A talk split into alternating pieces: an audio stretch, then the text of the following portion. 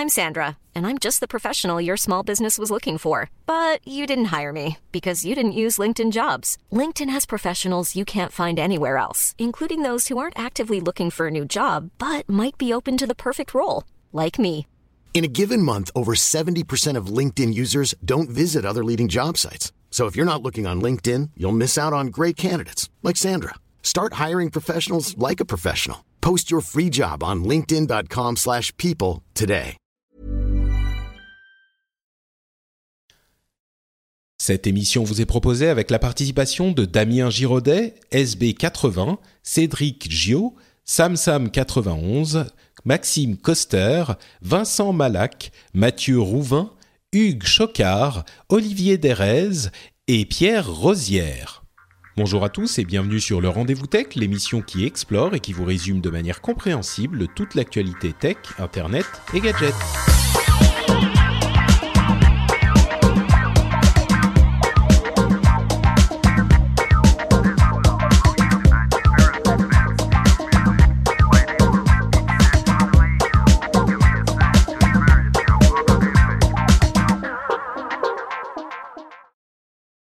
Bonjour à tous et bienvenue sur le Rendez-vous Tech, l'émission bimensuelle qui vous résume l'actu euh, tech, internet et gadgets. J'ai failli dire jeux vidéo, on se mélange à force. Je suis Patrick Béja et pour nous accompagner dans cette émission aujourd'hui où on va parler, euh, bon, on va un petit peu parler des événements à Paris évidemment sous l'angle euh, un petit peu tech.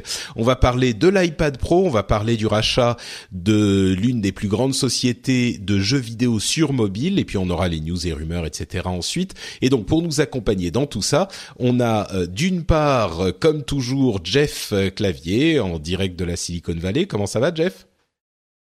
Ça va. Euh, un, un peu en demi-teinte aujourd'hui à cause des événements dont on va parler. Et donc, bah, mes pensées se vont vers les, les familles des victimes et de ceux qui sont blessés. Mais la vie continue, comme on dit. Donc, excité d'être avec vous sur ce rendez-vous tech. Et on a également avec nous Jérôme euh, Kainborg qui nous rejoint une fois de plus. Merci de te joindre à nous, Jérôme. Eh ben, écoute, merci de, de me recevoir et je me joins à ce que dit Jeff avec peut-être aussi une pensée particulière en pensant à Jeff, à tous les, les Français ou ex-Français qui sont à travers le monde euh, et qui vivent ça de loin aussi. C'est pas une chose facile quand il y a de ce genre d'événements euh, dans, dans une patrie qu'on connaît et qu'on n'est pas dedans. C'est c'est pas un moment facile. Bah justement, euh, on va pas faire toute l'émission là-dessus, bien sûr, hein, mais je pense qu'on ne peut pas ne pas en dire quelques mots. Euh, donc, on enregistre cet épisode euh, quelques jours, trois jours seulement après euh, les attaques euh, qui ont eu lieu à Paris vendredi 13 novembre. Euh, C'était évidemment, c'est c'est un petit peu compliqué pour tout le monde, je crois. Je crois que aussi que la plupart des gens ont eu cette réaction que je pense euh, assez saine, qui est de se dire euh, justement il faut faire un effort pour que les choses continuent euh, normalement. Moi, j'ai commencé à, réenregistrer dès dimanche soir. On m'a proposé d'être sur This Week in Tech et j'ai accepté justement pour pour témoigner de comment ça s'était passé pour nous c'était d'autant plus compliqué euh, de mon côté que moi j'étais en Finlande euh, au moment des événements. J'y étais pour le week-end euh, pour raison familiale et, et je suis revenu donc dimanche. Et donc j'ai suivi ça un petit peu de loin et puis en même temps c'était dur et puis enfin c'était pas évident. Euh, pour Jeff, ça, ça l'était en, encore plus. Et puis évidemment pour les, les Français et les Parisiens euh, qui étaient sur place, c'était encore plus difficile.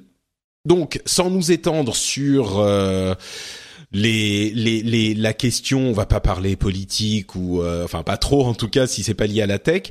Euh, J'imagine que beaucoup, enfin Jérôme et Jeff en tout cas et moi c'est le cas on a suivi ça bah, sur internet euh, il y a eu des des, des sites internet qui ont activé différents types qui ont eu différents types de réactions euh, on a vu euh, des sites comme euh, Amazon mettre un drapeau français on a vu Uber qui a euh, bloqué l'augmentation des prix et puis mis des petits des petits drapeaux sur ses voitures c'était mignon mais un petit peu euh, un petit peu bon je sais pas c'était c'était une bonne intention on va dire mais un petit peu ridicule. Euh, on a vu aussi euh, les YouTube qui a essayé de se poser, enfin de se poser, de de, de fournir de l'information en ayant un news center, une sorte de news center sur la, la page d'accueil. Il y avait la possibilité d'accéder à des vidéos d'information qui étaient principalement issues de France 24, en fait, qui liaient vers le site de France 24, enfin la page de France 24 en anglais. Euh, il y a eu aussi le, le Facebook Safety Check qui a été activé. Euh, et bon, avant de dire moi de quoi de, de quoi j'ai pensé, enfin ce que j'ai pensé de tout ça et du reste aussi, euh, peut-être Jérôme, euh, qu'est-ce que toi tu as, tu comment tu as vécu tout ça euh? Bien, écoute, c'est vrai que c'est ce que je disais, les, réseaux sociaux ont, pris aujourd'hui une place tellement importante dans notre flux d'informations, voire primordial. Moi, mon premier réflexe, pour moi, a été d'allumer Periscope. Periscope pour voir ce qui se passait. On a eu de la chance euh, entre guillemets, euh, c'est un journaliste qui a fait un périscope en premier avant même que les télés euh, commencent à diffuser quoi que ce soit. Euh, donc un journaliste qui a fait les choses plutôt bien et avec plutôt du tact, parce que ça peut être le danger aussi. Hein. c'est que n'importe qui se met à périscoper n'importe quoi. mais là, c'était plutôt bien fait. Ensuite, j'ai switché tout de suite sur Twitter voir ce qui se passait. Et puis, bah voilà, j'ai même pas allumé une seule fois la télévision, ni des canaux officiels d'information. Euh, à part France 24, effectivement, que j'ai commencé à mettre au bout d'un moment euh, sur mon iPad. Et puis c'est là que j'ai reçu effectivement. Euh, bon alors, euh, il y a plusieurs heures qui se sont passées, on a suivi les événements, etc. Et ma réaction par rapport à la demande d'information de Facebook, euh, ça a été très bizarre au début parce que c'est vrai qu'on, je m'attendais pas à ça.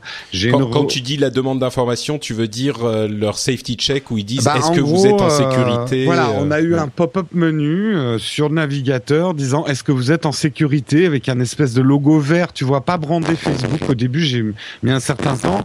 Euh, je me suis dit, qu'est-ce que c'est que cette connerie encore? Enfin, j'ai cru à voilà un, truc malveillant ou, ou quoi que ce soit. J'ai hésité à répondre pendant quelques secondes. Je suis d'abord allé voir sur Facebook ce qui se passait et j'ai vu un petit peu ce qu'ils avaient construit. Euh, j'ai décidé de répondre, mais j'avais un sentiment ambigu au début. Mmh. Euh, Est-ce que c'est à Facebook de faire ça euh, Et bah, puis finalement, finalement, j'ai trouvé que c'était une bonne chose. Euh, après réflexion, même si, et c'est ce que je disais ce matin dans mon émission, euh, pour un vieux comme moi, il y a quand même quelque chose de bizarre de voir une société privée transnationale s'occuper de quelque chose qui avant était du ressort des États. Euh, d'alerter les populations et ce genre de choses. Ça m'a, voilà, j'ai eu un sentiment un petit peu bizarre, euh, mais finalement, je me dis que c'est dans l'air du temps et c'est la norme des choses aujourd'hui, quoi. Ouais, moi j'ai moi qui étais en Finlande, je t'avoue que c'est le truc que j'ai retenu euh, de toute cette euh, euh, de tous ces différents essais de, ou tous ces différentes tentatives ou outils qu'on pouvait utiliser, c'est le truc de Facebook qui a été d'une d'une enfin d'une utilité incomparable quoi. Ça m'a énormément aidé parce que j'ai appelé quelques personnes mais tu peux pas appeler euh, tout le monde tous les gens que tu connais. Et là c'était vraiment il y a peu de chances que quelqu'un que tu connaisses soit touché mais mais quand même tu vois quand tu vois le petit truc s'allumer euh, machin a indiqué qu'il était en sécurité t'as quand même un moment où tu tu, tu, tu pousses un soupir de, de soulagement, tu vois. Donc j'imagine que que pour toi, Jeff, c'était un petit peu la même chose. Oui, complètement. Euh, donc j'ai appris les événements euh, par un texte de mon épouse à 2 heures de l'après-midi, 2h30, 2h36 exactement, où elle me dit euh, fusillade à Paris, 30 morts, euh, des centaines d'otages, puisque à l'époque, enfin à ce moment-là, on avait très peu d'informations et c'était un peu, euh, un peu le bazar. Donc euh, j'ai fini mon meeting. Après, je me suis jeté sur mon ordinateur. à ce moment-là, Facebook avait déjà activé le Are you safe machin, et donc j'ai commencé à voir que beaucoup de mes copains euh, était en, en sécurité. Après, j'ai regardé un peu les infos américaines, Twitter, Facebook, où il y avait énormément de contributions personnelles. Bon, faut savoir que je ne suis pas beaucoup de monde sur Twitter, donc pour moi, c'est vraiment euh, l'information pure. Et après, en fait, je me suis très rapidement retrouvé sur France 24 où je pense qu'ils ont fait un excellent boulot de couverture mm. par rapport à ce que j'ai pu voir avec CNN, Fox News, etc.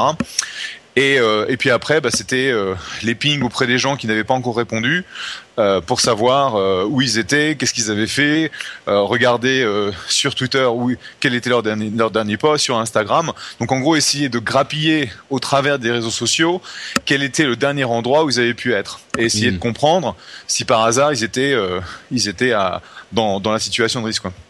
C'est, il y a eu quelques petits incidents, on va dire, sur les réseaux sociaux aussi. Je sais qu'il y a eu quelques comptes qui ont été créés pour diffuser des informations de euh, de, de, de personnes qu'on recherchait au bout de quelques heures. Et il y a eu ensuite, genre le lendemain, sur ces comptes qui ont été créés par des adolescents qui, a, qui étaient bien intentionnés, je pense. Il y a eu des trucs un petit peu des fausses notes, genre euh, euh, un tel a perdu la vie, euh, un RT égale un soutien. C'est celui Ouais. que j'ai vu qui était vraiment de mauvais goût, mais je crois que ce sont des gens qui euh, qui se rendaient pas bien compte, euh, qui essayaient de bien faire. Euh, et puis on découvre tous ensemble, on apprend comment utiliser ces trucs. Il y a, il y a une- Ouais. Jérôme? Bon, Moi, j'ai bon, j'ai passé vraiment une bonne partie de la nuit sur euh, sur Internet. Il y a eu des débordements, beaucoup moins qu'en janvier euh, pendant les attentats euh, Charlie. Euh, je pense qu'on a appris de certaines erreurs. Évidemment, il y a eu Mm. des débordements, mais il y a eu des choses extrêmement positives qui sont nées et qui n'auraient pas pu naître sans les réseaux sociaux. Je pense notamment à l'opération Porte Ouverte. Je crois que tu, Euh, tu sillonnes un peu, Jérôme. Je sillonne tu un peux- peu, ouais. je suis désolé, pourtant là je peux pas faire mieux en connexion. Hein. Non, non, je veux dire débrancher, rebrancher ton micro, peut-être. C'est un micro USB. Euh, ouais, je débranche, je rebranche. D'accord. Euh, ouais, donc, enfin, moi, effectivement, j'ai eu aussi ce, ce, ce sentiment que on avait mieux géré les choses que qu'au moment des attentats de Charlie Hebdo dans la, la dans une bonne partie des, des cas. Euh, je te laisse finir, Jérôme. Oui, et euh, je, je encore ou ça va? Non, c'est bon. Euh, Il y a des choses positives qui sont nées très très vite. Euh, porte ouverte, ça a répondu à une nécessité impérieuse et immédiate euh, de la situation. Dans les faits, ça n'a pas été une opération. euh, certains se sont réfugiés chez des Parisiens, mais en tout cas, il y a eu un avec la géolocalisation, euh, les hashtags Twitter, ça a permis une action civile spontanée, positive, euh, rapide, euh, et ça, c'est quand même grâce aux réseaux sociaux, euh, grâce à Twitter, et ça, c'est on va dire dans les choses bénéfiques par rapport à ce type d'événement, ce qu'un média traditionnel n'aurait pas pu organiser. Voilà, c'est Ouais. ce que je voulais dire. C'est sûr, c'est sûr. Euh, je vais dire en- ensuite peut-être deux mots sur les conséquences euh, toujours tech que, que ça peut avoir et tech et politique. Euh, avant ça, je vais quand même mentionner le fait que moi, encore une fois, depuis la Finlande, euh, sur le moment, donc c'était en soirée euh, là-bas. J'ai regardé un petit peu tout ce qui s'est passé. J'ai évidemment été très atteint, comme tout le monde euh, partout, et je me suis dit bon bah je vais arrêter de, de suivre tout ça. Je suivais quelques journaux euh, sur le web, euh, Twitter bien sûr, Facebook un petit peu, et puis je me suis dit je vais arrêter parce que là ça sert à rien. C'est c'est en cours et c'est c'est juste se faire du du du c'est pas productif quoi. Donc je vais arrêter. Je me suis couché et à ce moment-là on pensait qu'il y avait une vingtaine de morts. Quand je me suis réveillé le lendemain, euh, on était à, au, au à, à un bilan beaucoup plus lourd, comme on le savait. Ça m'a fait un bien sûr un, gros coup. Euh, mais par contre, ce qui a été très positif, c'est le nombre de messages euh, de mes amis, de mes auditeurs anglophones et partout dans le monde de soutien qui a été vraiment euh, quelque chose de très positif quoi. C'était une, une lueur un petit peu dans un dans un moment assez noir et c'était euh, quelque chose qui a été vraiment précieux le, le fait qu'ils aient pu apporter de cette manière euh, leur soutien et tu sais même euh, je crois que c'est toi qui l'as posté en premier Jérôme la devise de Paris De Euh, Paris, fluctuat mergitur. qui veut dire Qui veut dire, euh, très exactement, ça veut dire battu par les flots, mais ne sombre pas. Et c'est ce genre de petites choses, ça peut paraître euh, dérisoire, euh, comme le fait de changer son profil, euh, de mettre des, des couleurs euh, sur son profil Facebook, etc. Évidemment que c'est dérisoire, mais c'est quand même, euh, ça montre, c'est un moyen de montrer qu'on qu'on qu'on est qu'on essaye de soutenir d'une manière ou d'une autre. Il y a des gens qui ont exprimé le fait que c'était, il y avait eu un, un un attentat à, à Beyrouth euh, une semaine avant et que Facebook n'avait pas activé ses trucs pour ça, euh, c'était la première fois qu'ils activaient leur leur check-in pour un attentat ou pour un problème humain en fait. Avant ça, c'était pour des désastres naturels. Et c'est sûr que c'est tout à fait légitime, donc euh, on peut espérer qu'ils le qu'ils l'activeront à l'avenir dans ces cas-là aussi. Mais c'était euh, c'était vraiment un outil utile à mon sens. Puis une autre chose, euh, il y a on a vu le hashtag Pray for Paris tourner et j'ai vu quelques réactions. on sait qu'on est une une société très séculaire, très athée en, en, France, très laïque, oui, pardon. Mm. Et il y a, y a eu quelques réactions pour de gens qui disaient mais c'est pas la peine de prier, euh, nous on n'a pas besoin de prière. Il y a eu un, un dessin de Johann Sfar euh, qui, a, qui a beaucoup tourné. Euh, moi je crois que oui effectivement sur le principe pourquoi pas, mais il y a quand même, c'est la manière dont les gens expriment ce soutien, euh, et c'est un petit peu les gens qui avaient cette réaction, je la comprends, mais en même temps j'avais un petit peu l'impression de, il y a un enfant qui vient vous donner une fleur parce que il voit que vous êtes triste et vous lui tapez dans la main en disant mais qu'est-ce que tu veux que je de ta fleur, euh, voilà c'est un peu. Non, je pense qu'il y a une mauvaise compréhension du de la culture anglo-saxonne sur toutes les États-Unis et que euh, euh, moi c'est ce que j'ai répondu à quelqu'un. Je lui dis quand on dit bon Dieu, ça veut pas dire qu'on est croyant. Enfin, euh, il y a un moment, il y a des expressions populaires et pray for. Euh, Jeff nous le confirmera. pray for quand il y a un événement grave, c'est une expression comme nous on dirait en France, comme nous on dirait en France, toutes nos pensées vers vous ou quelque chose comme ça. C'est une formule sacré, ouais. Ouais, ouais, c'est c'est c'est ce que j'allais dire. Je suis pas je suis pas du tout pratiquant.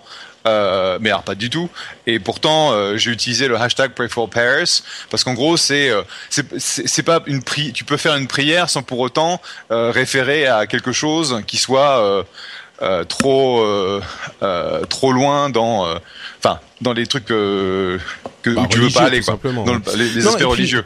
Ouais, et puis même à vrai dire, moi je dirais, euh, c'est leur moyen d'exprimer le soutien. Euh, si eux leur moyen c'est de, de faire une prière, euh, je crois que dans ces moments-là, moi je prends tout quoi. Et à vrai dire, justement à propos de tout prendre, euh, j'avoue que sur le moment, même moi qui, suis archi convaincu de l'inutilité des lois de surveillance et même de la dangerosité, j'ai eu un moment où je me suis dit vraiment sur le moment où j'ai appris, je me suis dit pendant quelques minutes, bon ben, euh, allons-y, faisons, je m'en fous, faisons tout. S'il y a un truc qui a une chance d'aider un tout petit peu, eh ben allons-y. Il a fallu que moi je, réfléchisse et que je me raisonne un petit peu en, me rappelant que ce genre de choses n'aide pas. On a les premiers éléments de l'enquête semblent indiquer le fait que la plupart euh, des attaquants étaient connus des services de police, donc et des services de renseignement. Donc ça confirme un petit peu la thèse de ceux qui sont contre l'extension des, euh, des pouvoirs de renseignement, selon laquelle il faut faire du travail de police et de d'enquête, et on a déjà les noms de ces gens-là, donc les noms, on peut les surveiller à peu près, on peut connecter. Donc l'idée d'étendre la surveillance au, à l'ensemble de la population euh, n'est pas vraiment utile. C'est en gros, je résume, mais c'est à peu près ça. Et je dirais que au-delà de l'aspect purement technologique, je crois qu'il y a euh, un vrai danger que les hommes politiques, les hommes et les femmes politiques pour vouloir faire quelque chose, je suis pas certain qu'il y ait une intention malicieuse ou, mauvaise là-dedans, mais pour vouloir faire quelque chose parce qu'on se sent tous désemparés, euh, il y a effectivement un danger que les les les loi votée comme ça a été le cas après Charlie Hebdo euh, ne soit pas tout à fait, euh, je dirais, raisonnable d'un point de vue technologique et du point de vue de ceux qui que ceux, qui connaissent ces, ces problèmes ne expriment et, pour moi, euh, c'est tout à fait le fruit du hasard, mais c'est la campagne euh, de la Quadrature du Net a commencé il y a quelques semaines à peine, euh, la campagne annuelle de dons. et la Quadrature du Net est pour moi toujours la seule voie en France et même euh, dans une certaine mesure une des seules voix en Europe qui s'exprime, qui exprime le point de vue des gens qui sont euh, pour la vie privée et pour la protection de la vie privée et qui connaissent vraiment ces domaines. Et je le dis souvent, hein, je suis pas toujours d'accord avec eux, mais je pense qu'il est important que cette voix se fasse entendre. Euh, et moi, j'avais déjà la semaine dernière fait ma petite donation annuelle à la Quadrature du Net. Et sur Reddit, il y a Marcel Chafouin, qui est un patriote, qui avait proposé ce sujet aussi, la campagne de la Quadrature du Net. Je crois qu'encore plus aujourd'hui, après ces événements, mm. cette voix est importante. il est important qu'elle existe. Euh, et donc j'encouragerais les gens qui euh, pensent comme euh, certains d'entre nous que il est important d'avoir ces deux points de vue euh, dans les débats sur euh, les mesures qu'il faut prendre, je les encouragerais peut-être s'ils ne savent pas comment peser dans la balance, eh bien tout simplement à participer à la campagne de dons de la quadrature du net parce qu'il faut que ces gens-là puissent exprimer leur avis auprès des hommes politiques et de la sphère politique en France. Tout à fait. Mais euh, je, je, je, pense que le, on retombe hein, toujours un petit peu dans, dans, dans la même discussion. Hein. Euh, oui, c'est pas la peine de la refaire encore. La, liberté, sécurité, comment concilier les deux, c'est toujours un petit peu compliqué. Il faut prendre le temps de ne pas prendre des décisions trop hâtives euh, dans la peur. On les regrette. Je pense qu'il faut apprendre. Et les États-Unis, je pense, peuvent nous enseigner des choses aujourd'hui par rapport à, à des, des, le Patriot Act qui a été décidé un petit peu rapidement dans, l'émotion des attentats euh, de, de 2001 et que essayons de ne pas faire ces erreurs. Et je rajouterais juste ça. Euh, la, protection de la vie privée, c'est un des piliers fondamentaux de la liberté. Euh, les personnes qui ont attaqué le monde libre, parce qu'ils ont attaqué Paris, mais ils ont attaqué le monde libre, c'est cette liberté qu'ils craignent par-dessus tout, parce qu'ils savent que cette liberté, euh, c'est leur fin en fait, euh, et que si on commence à se priver de cette liberté-là, on rentre dans, dans un processus. Bah, je dirais même, c'est ce qu'on avait dit en janvier. Je crois qu'il est bon de le rappeler. Le, le ils peuvent pas nous battre militairement. Euh, mm. c'est certain qu'ils peuvent nous infliger des dégâts euh, douloureux, comme ça a été le cas euh, vendredi. Mais militaire, qu'est-ce qu'ils peuvent pas rentrer en France et nous tuer tous euh, mm. militairement C'est dans ce sens-là, ils peuvent pas nous battre. La seule arme qu'ils ont, c'est cette peur c'est cette terreur qu'ils peuvent euh, euh, insuffler dans la population et dans, dans, notre raisonnement. Et le seul danger qu'il y a vraiment, euh, au-delà des vies qui ont été perdues, mais le danger pour nos sociétés, c'est le fait de se mettre à réfléchir et à prendre des décisions qui ne sont plus motivées par la raison, mais qui sont motivées par la peur. C'est la base du mmh. terrorisme. C'est de, de, de, de ce l'arme, c'est de d'infliger la peur euh, aux gens. Et je pense qu'il est très important justement de garder la tête froide et de ne pas prendre des décisions motivées par la peur, mais encore une fois motivées par la raison, qui peuvent être des décisions graves, bien sûr, qui peuvent être des décisions euh, euh, sérieuses et, et extrêmes même parfois, mais il faut qu'elles soient motivées par la raison et pas par la peur. Donc bon. Ouais, mais un petit bémol, euh, puisque de toute façon ça a toujours été ma position.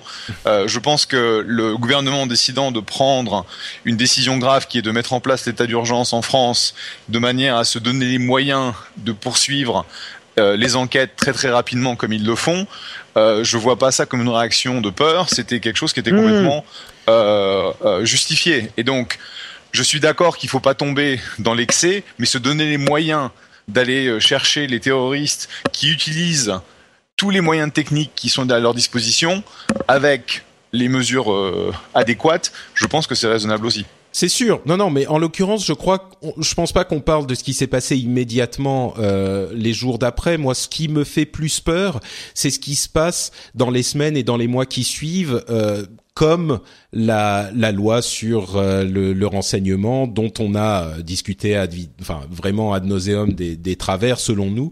Euh, et à vrai dire, encore une fois, tant si ce débat a lieu et que c'est un débat raisonnable, moi ça me dérange pas. Si les, les, décisions sont prises, moi je suis pas d'accord avec les décisions qui ont été prises, mais si le débat est raisonnable, très bien. La seule chose que je veux pas, c'est que ces décisions qui vont être prises dans les semaines et les mois à venir euh, soit motivé par bon bah, je l'ai déjà dit par la peur. Là, je crois qu'on parle pas de l'état d'urgence enfin en tout oui, cas. Oui et puis euh, qu'on soit bien d'accord sur quelque chose et là je rejoins complètement Jeff, il n'est pas question de ne rien faire non plus et de ne rien changer. Euh, il faut qu'on réagisse à cette situation. Euh, c'est vrai que Charlie aurait dû peut-être plus nous réveiller mais quelque part dans notre fort intérieur on s'est dit ça touche des journalistes qui s'en sont pris. Enfin, ça nous là, euh, nous attaque nous tous euh, encore plus directement. Donc, euh, on ne peut pas non plus euh, se dire bon bah tout va bien et dans trois jours ça sera oublié et la vie revient comme avant. La vie ne va pas revenir comme avant. il faut qu'on décide certaines choses. Mmh, ouais. Et je pense notamment au niveau géopolitique, mais ça, ça, oui, ça, pas, voilà. C'est un autre débat. C'est un autre débat. moi, moi, ce qui me, ce qui me préoccupe vraiment, c'est cette question de euh, cet équilibre entre vie privée et euh, et sécurité, qui est exactement ce dont tu parlais, Jérôme, euh, qui est l'équivalent du Patriot Act aux États-Unis et les dérives qu'on a connues après le 11 septembre, qui, qui étaient compréhensibles, mais apprenons de ces de ces dérives.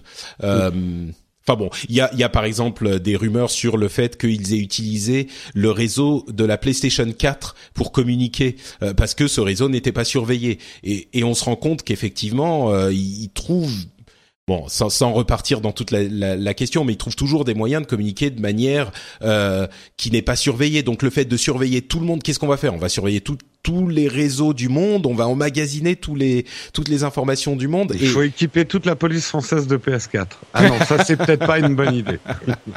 ouais, mais quand tu vois quand tu vois la taille des la toute petite taille des euh, des, des, équipes de cybersécurité euh, de la police française par rapport aux, aux enjeux représentés, c'est là où clairement il n'y a pas assez qui est fait.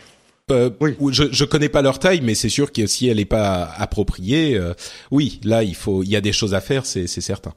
Enfin bon, on va pas refaire tout ce débat-là. Je pense qu'on l'a depuis un an. Euh, on connaît les positions des uns et des autres. Euh, encore une fois, moi la seule chose qui m'importe, c'est que quand on prend ces décisions, on les prend pas à chaud, on les prend pas parce qu'on a peur, mais on les prend parce qu'on y a réfléchi. Bon, passons à un sujet beaucoup plus léger. On a quand même euh, l'iPad Pro qui est sorti cette semaine également. Euh, on a différents avis sur la bestiole. Certains disent qu'il peut effectivement remplacer un desktop, un ordinateur classique pour la plupart des usages ou pour une partie des usages. Euh, Walt Mossberg, grand amateur d'Apple devant l'éternel, a dit lui que finalement c'était pas un remplacement de d'ordinateur portable. Euh, il y a eu plusieurs débats sur la puissance du processeur de l'iPad Pro, certains disant qu'il était vraiment quasiment aussi puissant dans certains tests, les tests monocore, euh, que ou, même plus puissant que certains ordinateurs relativement modestes comme le nouveau MacBook pour comparer euh, à des produits Apple, d'autres qui disent non en fait c'est pas aussi puissant que ça. Bref, tout ça euh, ne répond pas à la question qu'en pense Jérôme Kainborg, puisque toi tu l'as depuis quelques jours? Euh, moi, je l'ai depuis vendredi. Euh, J'ai pas encore eu vraiment le temps de, trop trifouiller dedans. Mais par rapport à la question, est-ce que ça remplace un portable? Je dis que c'est pas la bonne question en fait. Euh, la bonne question, c'est est-ce que tu as besoin d'un portable?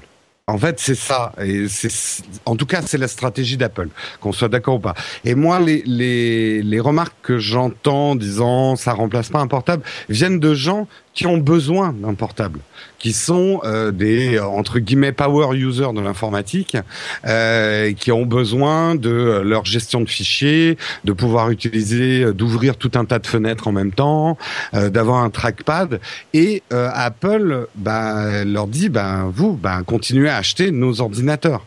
L'iPad Pro n'est pas fait pour, contrairement à la Microsoft Surface, L'iPad Pro, son positionnement tel que je le comprends d'un point de vue marketing, n'est pas fait pour remplacer un ordinateur, mais par contre pour être une alternative à un portable pour quelqu'un qui est un power user de l'iPad déjà au travail, euh, comme moi. Moi, j'utilise énormément mon iPad comme outil de travail presque plus que mon ordinateur. Mon ordinateur ne me servant plus qu'à faire du montage vidéo, mais tout mon administratif, tout mon commercial, toutes mes recos, euh, maintenant je les fais sur mon iPad parce que c'est plus pratique, parce que c'est plus mobile, parce que je peux prendre des notes manuscrites dessus. Donc j'ai pris l'habitude de travailler avec mon iPad. Et en ça, l'iPad Pro, c'est un rêve pour moi. C'est vraiment génial. Mais il ne remplace pas du tout mon ordinateur. Et je sais pas ce que je lui demande en fait. Moi, j'ai, euh, j'ai effectivement, c'est une, c'est une vision intéressante de la chose. Moi, la manière dont je l'avais vu en y réfléchissant, euh, c'est ce que je disais dans This Week in Tech euh, hier.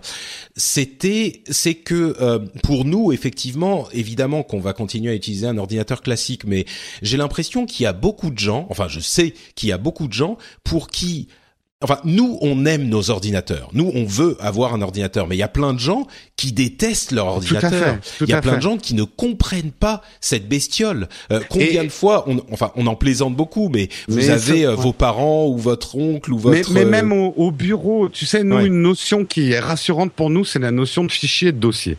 Et quand on l'a pas, on est perdu. C'est ce qui nous est arrivé avec l'iPad et Apple. On a dit où sont mes fichiers, où sont mes dossiers? On veut un Finder, on, on a l'habitude de ça. Mais pour tout un tas de gens et au bureau, et je l'ai vécu l'année dernière en 2014 puisque je travaillais euh, dans une agence de pub, la plupart des gens se passeraient bien de cette notion de fichier, de dossier, d'enregistrement et ce qu'ils adorent sur leur iPhone, c'est que ça enregistre tout, que les, les fichiers ne se perdent pas et qu'ils n'arrivent pas le lendemain dans le service informatique en disant ma poubelle a mangé mes fichiers pendant la nuit quoi.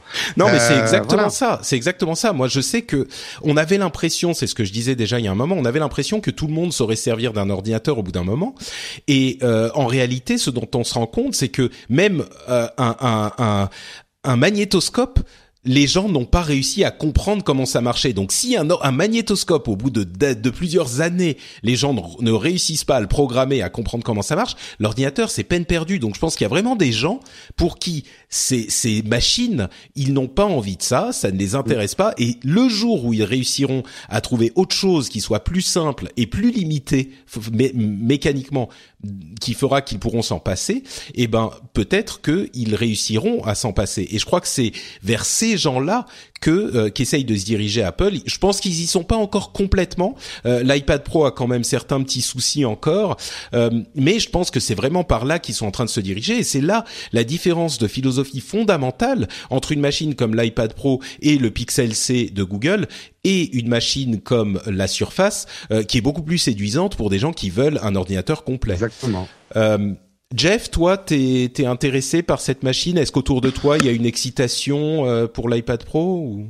Non, pas vraiment. Je dirais que l'intérêt pour les iPads semble avoir un petit peu diminué avec euh, les euh, iPhone 6 Plus qui ont vraiment remplacé euh, le, en gros, l'autonomie et euh, le use case des, euh, des tablettes. Et donc, j'ai pas vraiment beaucoup de mes copains qui ont dit, oh, je me jette sur l'iPad Pro. Et moi, j'ai toujours mon, mon vieil iPad de vieille génération qui fait, qui fait son job. Mais franchement, ça me, c'est pas le genre de truc qui me, qui m'excite plus que ça.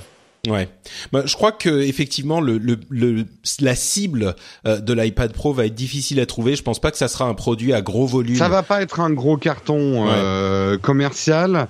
Ça va juste ancrer certaines personnes euh, sur l'iPad. Je pense quand même qu'il y a certains métiers créatifs et certains métiers commerciaux qui vont commencer peut-être à regarder euh, l'iPad non plus comme un outil de consommation de contenu, mais comme un outil de productivité. Moi, je sais que j'ai fait la démo à certaines personnes de comment j'arrivais à faire une présentation sur PowerPoint ou Keynote beaucoup plus facilement avec mon iPad que sur un ordinateur et à la volée dans un moyen de transport et machin, et qui ont été convaincus. Euh, et qui sont du coup qui ont ressorti leur iPad du, du placard qui leur servait uniquement à regarder des séries et à lire des news et qui en ont fait des vrais outils de productivité. Mais il y a une pédagogie à faire autour de ça euh, et ça va prendre du temps pour Apple à imposer l'iPad, à, à faire comprendre que l'iPad n'est pas qu'un outil de consommation de contenu en fait. Ouais. Je crois que le meilleur scénario en fait pour Apple, le meilleur scénario possible, c'est que maintenant ils ont une base avec cet iPad Pro euh, et ça va pas être un carton immédiat, mais au fur et à mesure des années, ils vont réussir petit à petit, euh, si tout se passe bien pour eux, à convaincre de plus en plus de gens de se dire, encore une fois, petit à petit, bon ben ok j'ai plus vraiment besoin de mon ordinateur euh, je le laisse de côté ou à la limite j'ai mon ordinateur à la maison et le, le laptop euh, j'en ai plus besoin je n'ai que mon ordinateur de bureau pour quand j'ai besoin de ces trucs là mais ça va être petit à petit quelques personnes par quelques personnes qui vont finir par se départir euh, de ce besoin d'un vrai ordinateur en, en, en mobilité. Et je pense qu'il faut pas oublier les partenariats IBM Apple et le monde de l'entreprise pour un service informatique. Alors certes l'iPad Pro est extrêmement cher, beaucoup plus cher que. Mais pour un service informatique qui passe son temps, donc un temps homme, à réparer des ordinateurs que, qui sont presque trop souples pour certains utilisateurs et qui arrêtent pas de les mettre en panne ou de créer des problèmes, il y aura certainement une réflexion sur qui a vraiment besoin d'un ordinateur et qui peut se contenter d'une tablette avec toute la sécurisation du système qu'offre une tablette comme celle d'Apple. C'est pas faux. Bon, euh, sujet suivant, Activision a dépensé une somme absolument monumentale pour acheter King, le développeur du jeu Candy Crush. Alors on sait que Candy Crush est un gros succès sur mobile euh, et on a d'un côté donc ce développeur qui s'appelle King et euh, la somme d'argent dont je parlais, c'est 5,9 milliards, je dis pas millions, un milliard de dollars, euh, ce qui représente la comparaison qu'on donne le plus souvent, c'est un Lucasfilm et demi. Euh, Disney a payé 4 milliards pour Lucasfilm, euh, Activision Blizzard a payé 6 euh, milliards pour Lucasfilm. C'est monumental, on le comprend bien. Alors, on sait que le jeu sur mobile représente euh, quelque chose de d'important. Moi, j'ai quelques pistes pour expliquer peut-être, même si j'avoue que je la comprends pas très bien, une somme aussi importante. Euh, Jeff, est-ce que toi, tu saurais expliquer cette somme hallucinante, euh, ou est-ce que vraiment c'est ça a été surévalué la la valeur de King et de ces jeux-là? Bah écoute, on, je pense qu'on verra un petit peu dans les mois qui viennent, euh, une fois que l'acquisition euh, est, euh, est complète, est complétée, comment est-ce que les marchés publics vont vont réagir, hein. réagir et mettre une valeur sur la, les deux sociétés combinées. Mais clairement, Activision, Activision, c'était essentiellement desktop et console, et King leur amène une énorme position sur le jeu du le jeu mobile. Euh, donc c'est comme ça que tu vas justifier en fait l'acquisition une acquisition de cette importance. Après en termes de valo, euh, très objectivement, vu les revenus de, King, bon, je veux dire, ils font quand même, euh, je crois que c'est plus d'un milliard de dollars quand même. Le multiple ne peut être justifié à mon sens et j'ai absolument aucune idée de ce qui s'est passé. C'est qu'il y avait en gros une, euh, une compétition pour euh, King et c'est en gros le, le, plus gros bidder, celui qui a payé le plus, en gros qui l'a récupéré. Sinon, je vois pas pourquoi est-ce qu'ils auraient dû payer euh, un tel multiple. Moi, j'ai l'impression qu'il y avait euh, effectivement, tu l'as tu l'as très bien dit, Jeff. Je crois qu'ils avaient besoin Activision Blizzard d'être présents sur ce marché mobile, sur ce marché du jeu vidéo mobile, et ils l'étaient pas du tout. Euh, alors Activision Blizzard, c'est Activision Publishing d'une part qui est Call of Duty, Skylanders, et de l'autre euh, Blizzard Entertainment qui est World of Warcraft, Hearthstone sur mobile euh, et, et d'autres jeux. Mais sur les jeux euh, du type de ceux que développe King, qui sont des jeux qui sont plus souvent joués en mode euh, casual dans les transports en commun, ils n'étaient pas du tout présents. Donc ils achètent leur position. Moi, je crois qu'ils avaient des sommes bloquées à l'étranger parce que Activision Blizzard est une société euh, américaine et ils avaient, entre parenthèses, j'ai travaillé pour Blizzard Entertainment pendant quelques années, euh, full disclosure. ça fait un an maintenant. Peut-être que je vais commencer à, à, pouvoir ne plus le rappeler à chaque fois, mais ils avaient des, de l'argent euh, qui était à l'étranger, qui avait été fait euh, en Europe, et c'est un moyen pour eux de dépenser cet argent sans avoir besoin de le ramener aux États-Unis, parce que s'ils le ramènent aux États-Unis, ils payent des taxes dessus et des taxes très importantes euh, sur les 3 milliards qu'ils ont dépensés, parce qu'il y a 3 milliards en dette et 3, 3 milliards en, en cash. sur les 3 milliards, on a parlé de 1 milliard qu'ils auraient dû payer en taxes. Donc effectivement, ça aide à dépenser cet argent s'ils savent qu'ils en auraient perdu une bonne partie de l'autre côté. il y a aussi le le fait que King, contrairement à d'autres développeurs du secteur, n'est pas autant un one-hit wonder, c'est-à-dire que 30% de leurs revenus viennent de Candy Crush. 30% c'est beaucoup, mais c'est pas autant que des sociétés comme Supercell ou Rovio dont euh, l'essentiel des revenus viennent d'un jeu. Euh, on parle de Clash of Clans euh, pour Supercell ou le très connu Angry Birds pour Rovio et ils n'ont pas réussi à renouveler le succès. King a l'air d'avoir une formule un petit peu plus mm. rodée et, et, en plus il y a le fait que dans les pays en voie de développement, c'est un auditeur de, de, du Daily Tech News Show qui nous a envoyé cette remarque quand on a traité le sujet. Il nous disait vous vous voyez ça du point de vue des pays occidentaux, mais dans les pays en, voie de développement, les euh, la machine de jeu pour énormément de gens, et eh ben c'est le mobile. Donc mm. c'est pas uniquement pour des jeux euh, un petit peu plus passe-temps, mais ça peut aussi être des jeux qui sont utilisés de manière très euh, core, de très gamer, euh, que que que les gens vont approcher le truc. Et enfin, l'Apple TV semble indiquer que selon les premiers classements de d'app, les jeux ont une certaine popularité là-dedans. Bon, c'est plus récent, donc je suis pas certain que ça ait eu été un facteur dans la, la réflexion de d'Activision Blizzard, mais tous ces trucs mis ensemble fait que peut-être c'est effectivement plus intéressant de payer 6 milliards qu'on ne le penserait au premier abord. Puis sans être, euh, enfin juste euh, parce que je vois, je vois pas quand même la, la transaction être expliquée juste par une optimisation fiscale, parce que bon, ça fait quand même. Non, non, c'est pas que ça. Moi, je mets toutes les, toutes les raisons ensemble, tu vois. Tout à fait, tout à fait. Mais bon, je veux dire, regardons juste la façon dont les marchés euh, euh, juge King. Donc, il paye en gros six fois euh, les bidda. Donc les bidda de King, c'est 725 euh, millions de dollars. C'est quoi les bidda Tu peux. Les bidda, c'est les, les, profits euh, before tax, amortization, etc. Donc c'est une mesure, une mesure de profit de la boîte. Donc la boîte fait 2 milliards 10 de revenus et fait 725 millions de dollars de profit. Donc belle boîte, d'accord? Et le marché euh, price ça à à peu près 5 milliards et demi. Donc un multiple de 6,41. D'accord? Si on regarde Activision Blizzard, euh, ils vont faire 5 milliards de revenus. Donc un petit peu, en gros, euh, King c'est 40% de ce chiffre. Ils font 1 milliard de 1 milliard 6 d'EBITDA et le marché les price à 26 milliards. D'accord? Donc c'est un multiple de 15. Ce qui veut dire que si tu prends juste la combinaison des deux et que tu fais un, une, règle de une règle de 3, tu te rends compte que Activision, Activision achète un truc qui est pricé 6 fois et eux ils sont pricés 15 fois. Donc ça veut dire qu'ils bénéficient d'un énorme effet de levier sur les revenus de King. D'accord? Je suis pas un analyste financier, donc c'est extrêmement basique comme analyse, mais ça veut dire que de ce point de vue-là, si effectivement ils ne font que, que euh, rajouter les income statements, enfin le, le, les bilans financiers, euh, ça peut être une très très belle opération. Hmm, d'accord. Ouais, effectivement, ça c'est des des c'est pas j'avais pas vu cet aspect évidemment, je suis pas un expert sur le sujet mais euh, c'est vrai que euh, bah du coup Activision Blizzard euh, pricé à tu tu disais 15 fois. Donc du coup, c'est pas si euh, incohérent que ça de payer un truc pricé 6 fois les les bénéfices. Non, parce que en fine, quand, tu regardes, c'est une belle société King. C'est une très belle société et effectivement, le l'action King a, largement augmenté euh, après l'annonce du deal, ok?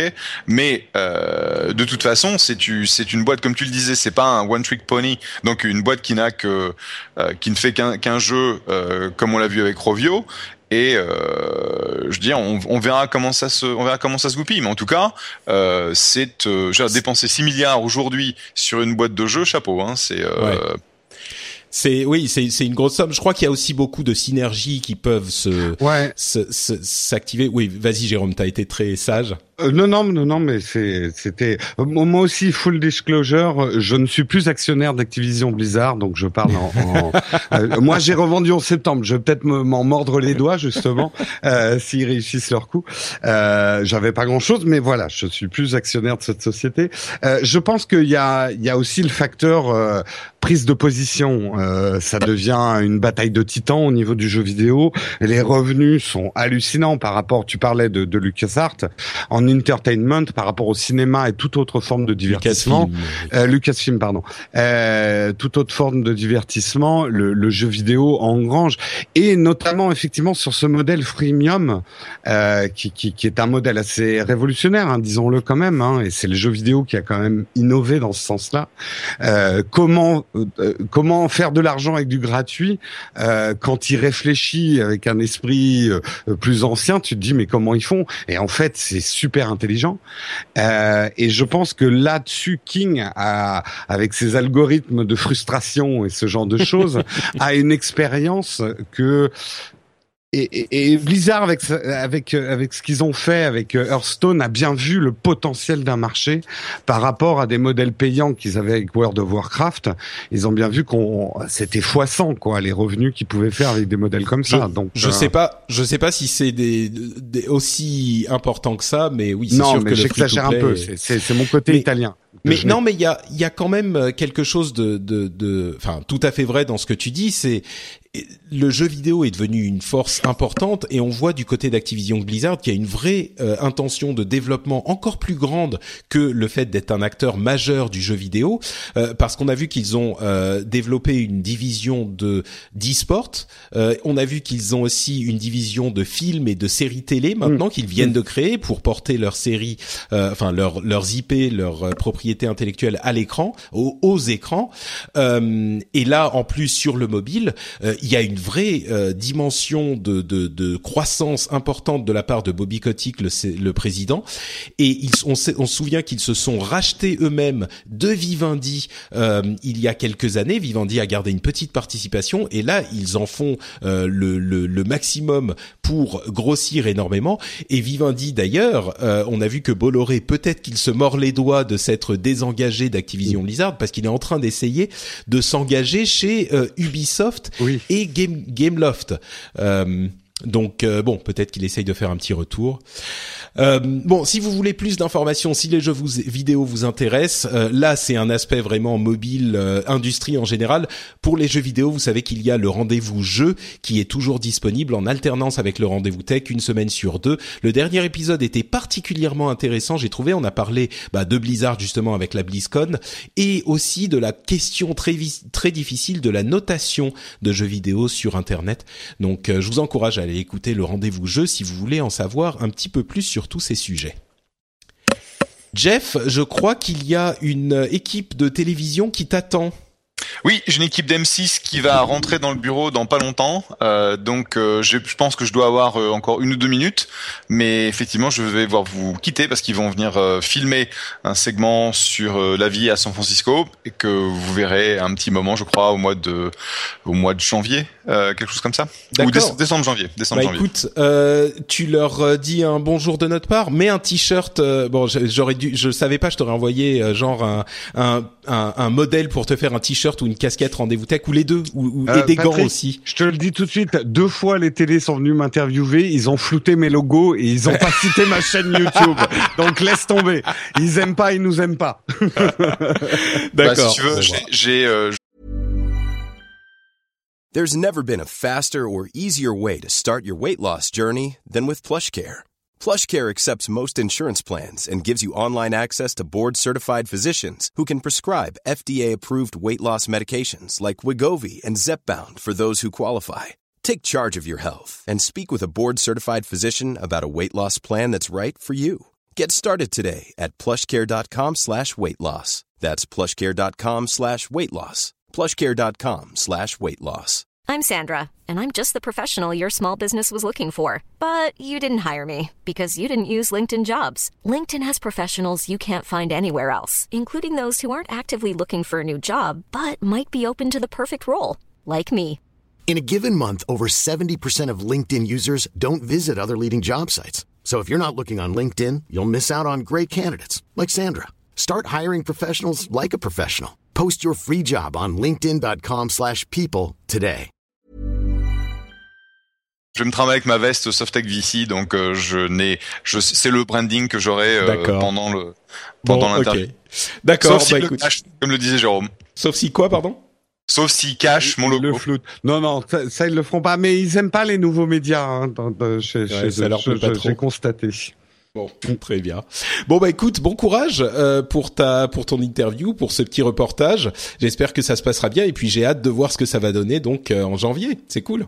Juste euh, bah si t'as une minute, c'est ça, ça s'est fait comment en fait Ils vous ont contacté, enfin ils t'ont contacté parce qu'ils veulent savoir comment se passe la vie des, des Français qui sont partis dans la Silicon Valley? C'est ce genre de voilà, truc. Voilà, c'est le, le sujet en fait. C'est pour je crois un magazine qui s'appelle 66 minutes et le, le brief pour euh, euh, cet épisode-là, c'est euh, la vie à San Francisco pour des expatriés. Donc ils ont choisi euh, quatre Français ou, ou ex-Français qui ont des profils complètement différents Et en gros, ils m'ont contacté parce que bah, je suis un des, un des rares VC français dans la vallée, donc ils n'avaient pas beaucoup de choix. Mais ils voulaient en fait voir ce que c'est que le, le travail d'un venture capitaliste ou capital risqueur, et aussi ce qui se passe au niveau des startups dans la vallée. Donc on va aller se promener dans différents endroits, voir une boîte qui s'appelle Front, qui a des fondateurs français. Euh, donc euh, on ira faire ça demain, je crois. Et puis ça leur permettra de faire un montage qui donne une perspective aux gens de l'innovation à San Francisco, la vie à San Francisco, etc., etc. Bah, C'est cool. Super. Bah écoute, tu nous tu nous diras euh, quand ça sera diffusé, tu nous tiendras au courant, bien sûr, qu'on rate pas ça. Ce sera avec plaisir. Et donc je vais vous laisser euh, encore une fois euh, mes pensées euh, et je ne vais pas dire mes prières, mais mes pensées à, à, tous les gens qui ont été impliqués euh, dans ces euh, dans les attaques de la semaine dernière. bon courage et comme on dit, the show must go on. Ouais, merci beaucoup Jeff, merci d'avoir été là. Merci Jeff. Et à la prochaine. Salut Patrick. Bon, eh ben écoutez, on va continuer. On va faire la petite pause euh, Patreon euh, pour euh, remercier les gens qui soutiennent l'émission. vous le savez, l'émission fonctionne grâce à votre générosité, à la générosité de ceux qui ouvrent le portefeuille pour soutenir une émission dont ils estiment qu'elle vaut quelque chose. Et voici quelques-uns des gens qui ont choisi de le faire. donc merci à Denis Lebros, Julien Munoz. Rémi Dufourc-Lagelouse, Guillaume Boucherie, Véronique, Christophe Bayeux, The Pégase, Le Coach, Guillaume Giraud et Christophe Razinski. Merci beaucoup à vous tous. Un petit mot pour vous rappeler que euh, ce mois-ci, donc euh, en novembre, il y a trois épisodes, euh, puisque bon, de temps en temps, une fois ou deux fois par an, il y a, ça tombe comme ça dans le calendrier, il y a trois épisodes au lieu de deux dans le mois. Donc si vous ne voulez payer que pour deux épisodes, n'oubliez pas d'aller sur votre compte Patreon et de limiter vos donations à deux épisodes par mois. Généralement, les gens le font, hein, mais au cas où, c'est toujours bon de le rappeler. Euh, si vous pouvez aussi mettre à jour la carte bleue ou votre moyen de paiement s'il est plus valide, c'est aussi apprécié parce qu'il y a certains qui, euh, qui oublient de le faire. Et puis, si vous voulez soutenir l'émission, vous savez où aller. On va pas en faire des tonnes. Vous connaissez bien le message. C'est patreon.com/slash rdvtech. Allez, les news et les rumeurs pour continuer l'émission. Euh, il y a eu les résultats de plein de sociétés, comme d'habitude, hein, les résultats trimestriels. Moi, j'en ai retenu. Euh, j'ai retenu que quelques chiffres très spécifiques. Euh, c'est ceux de Facebook qui, d'une part, a annoncé qu'ils étaient passés de 8, de 4 milliards de vidéos vues quotidiennement en avril à 8 milliards aujourd'hui. Euh, on se souvient que Facebook avait commencé à pousser les vidéos il y a quelques, bah, peut-être un an de ça, et réussir à arriver à 8 milliards de vidéos vues par jour. Alors on peut dire il y a de l'autoplay, machin. Euh, il n'empêche c'est quand même hyper impressionnant. Euh, Jérôme, toi qui travailles beaucoup sur la vidéo, beaucoup sur YouTube, est-ce que tu commences à penser à faire quelque chose sur Facebook ou est-ce que c'est pas encore dans ton radar? Non, euh, pour deux raisons. D'abord, je suis moins impressionné que toi parce que faire 8 milliards de vues avec de l'autoplay, vu le trafic qu'il y a sur YouTube, euh, sur euh, sur Facebook, c'est pas si surprenant que ça. Je trouve ça déloyal parce qu'il il compte une vue au bout de trois secondes, ce que même d'autres n'ont jamais osé faire en termes de comptage de vues. Euh, donc là, franchement, autant il y a des choses j'aime bien sur Facebook, là je trouve que c'est de la communication déloyale sur leur capacité à intéresser les gens au contenu. La deuxième chose, c'est que le type de contenu vidéo qu'on voit sur YouTube, je ne pense pas que les gens vont aller sur YouTube pour regarder une vidéo de plus de deux minutes. Euh, c'est-à-dire que des vidéos qu'on regarde dans son flux, oui, mais si on veut la regarder plus sérieusement, moi ça m'est arrivé hein, de, de voir une vidéo sur Facebook qui était un embed de YouTube, bah, j'ouvre YouTube quoi. Euh... Bah, tu sais, il euh, il travaille à la possibilité d'avoir euh, une vidéo flottante quand c'est une vidéo native YouTube Oui, pour que tu puisses continuer à faire autre chose en même temps. Euh, et n'oublie pas qu'il y a quelques années, c'est ce qu'on disait de YouTube quand même. Non, non, mais je, euh, je, je suis en train de parler. Tu me demandes si je m'y intéresse tout de suite. Oui, c'est peut-être un peu tôt. Dans l'avenir, oui. Pour l'instant, je ne peux même Mm. pas mettre mes vidéos sur Facebook parce que elles sont trop grosses ou trop longues pour Facebook. Il y a des limitations d'upload et l'outil quand même de d'upload est euh, extrêmement primitif par rapport à ce que c'est faire YouTube. Alors. euh, euh, je vais toujours relayer mes vidéos sur Facebook, puis c'est une plateforme oui, pour faire sûr, connaître. Non, Mais moi, je pensais vraiment à utiliser ça comme Non, plateforme native pour l'instant, euh, leur- leurs outils de et le dernier point, et c'est peut-être le plus grave, tant que YouTube n'aura, euh, que Facebook n'aura pas mis en place un système de contrôle des ayants droit euh, des vidéos aussi efficace que celui de YouTube, je refuse. euh, parce qu'il y a quand même des cas de vol en ce moment de contenu euh, qui sont patents et graves pour les producteurs de contenu. Des vidéos extrêmement populaires sur YouTube sont ripées par certaines personnes qu'ils mettent sans vergogne sur leur page Facebook. Ils emmagasinent des millions de vues et les revenus liés à ces millions de vues. Et Facebook euh, ne réagit qu'après coup, très lentement et sans méthode automatisée de blocage euh, des vidéos. Donc, si YouTube veut se mettre sérieusement à tirer les producteurs de contenu, il faut leur donner les outils pour contrôler euh, qui fait quoi.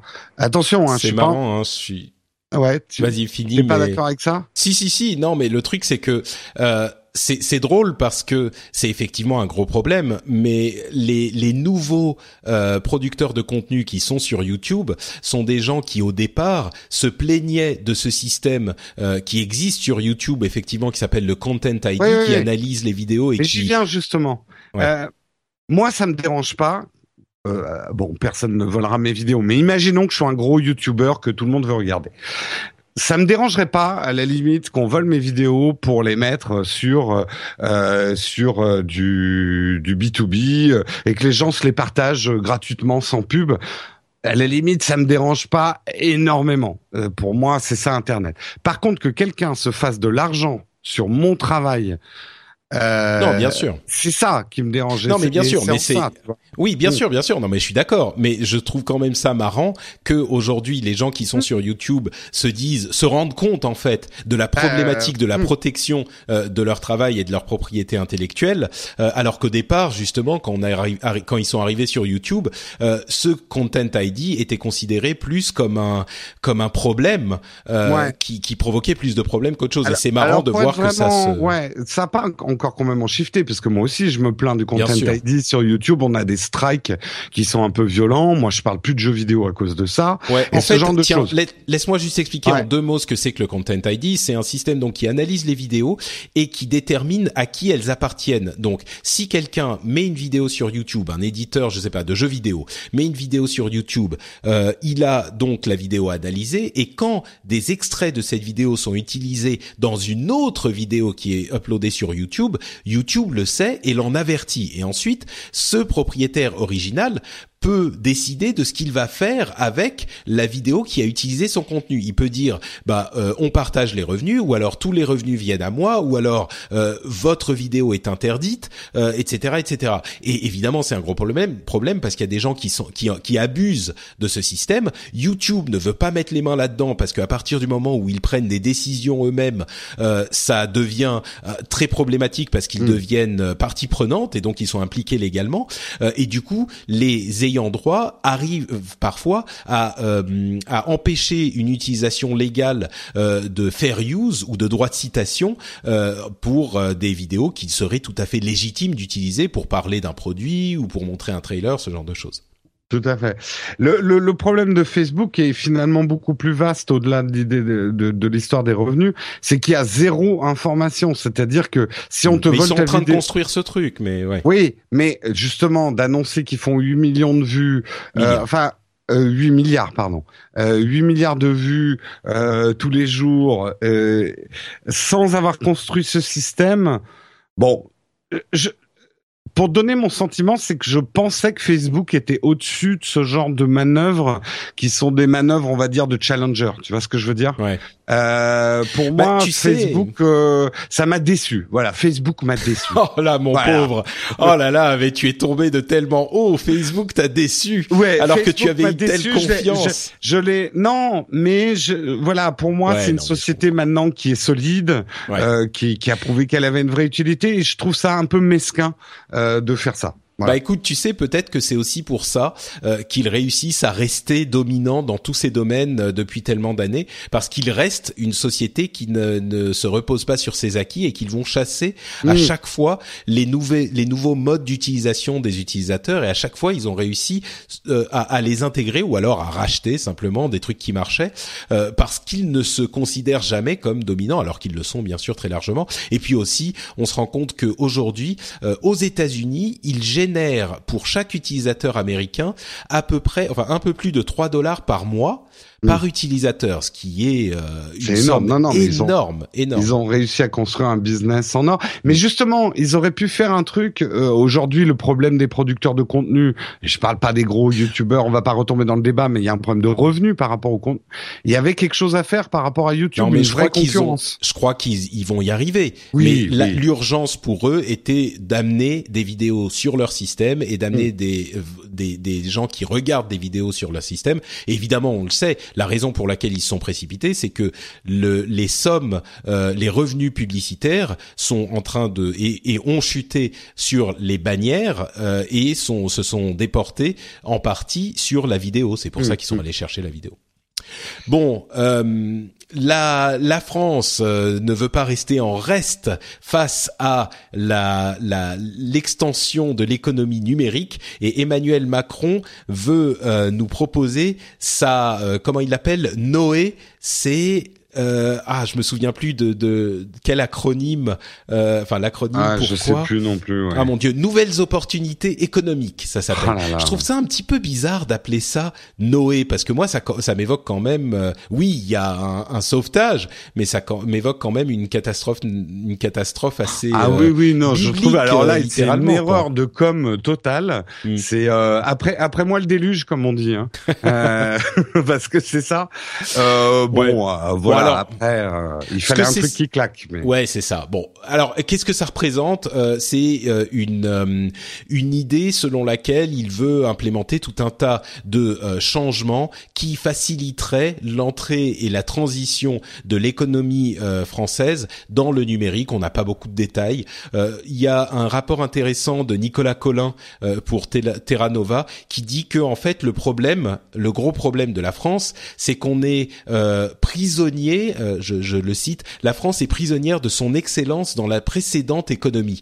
C'est intéressant comme idée parce que on a tendance à se dire ah la France machin euh, on n'est pas on est en retard bidule mais en fait selon lui le, le problème c'est que dans l'économie non numérique on était tellement bon qu'on a ce problème de l'innovateur le the innovator's dilemma qui est que euh, quand on est bon on veut pas bouffer notre business model et donc on est plus lent à innover donc euh, moi j'ai trouvé cette analyse intéressante euh, et il est bon aussi de s'en rendre compte. Espérons que on réussira à opérer un petit peu plus efficacement cette transition parce qu'on sait qu'il y a une vraie appétence pour euh, l'économie numérique et pour la chose technologique en France. On, le constate hein, tous les jours et dans de nombreux domaines et, ça se concrétise malheureusement pas tellement.